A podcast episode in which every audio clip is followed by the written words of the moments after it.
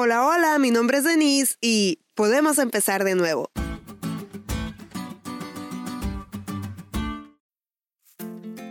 Hace muchos años, cuando mi hermano y yo éramos niños, mis papás nos llevaron al parque. En ese parque había algunas atracciones, pero había una a la que queríamos subirnos de todo corazón, las lanchitas.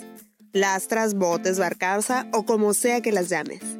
Estas lanchitas atravesaban el lago de ese parque y nosotros queríamos vivir la experiencia. Pero mi hermano ya había gastado su dinero en otras cosas, así que hicimos un pacto. Yo le prestaría para que pudiera subirse, pero él me pagaría la semana siguiente. Lo hicimos. Nos subimos a las lanchitas y disfrutamos la experiencia de atravesar el lago en ella. Terminó ese día y el siguiente y el siguiente hasta que llegamos a la siguiente semana. Y mi hermano quebró el pacto que hicimos. Por supuesto que yo le exigí la devolución de mi dinero, pero hasta la fecha no ha cumplido con su parte del pacto. Y yo, yo también soy una pecadora, porque yo se lo cobraba cada semana que pasaba sin misericordia durante muchos años, sin piedad y sin oportunidad.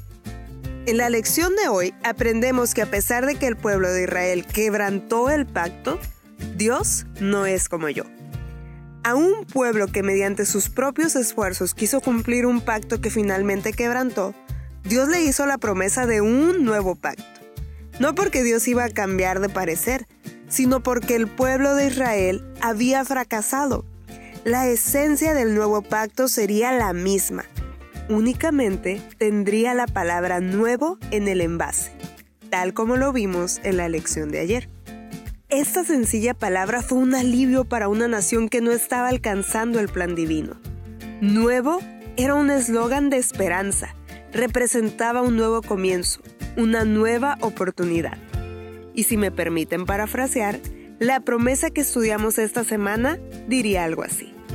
He aquí vienen los días, dijo Jehová, que estableceré una nueva oportunidad con ustedes de que cumplan mi ley, pero ya no con sus vanos esfuerzos, sino que yo mismo escribiré mi ley en su corazón, para que entiendan que no se trata de ustedes sino de mí, del amor que les tengo y que quiero que experimenten, de tal forma que todos me conozcan.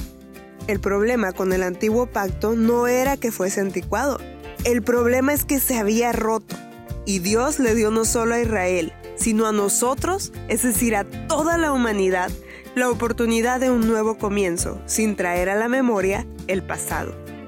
He aquí, el día de un nuevo comienzo es hoy.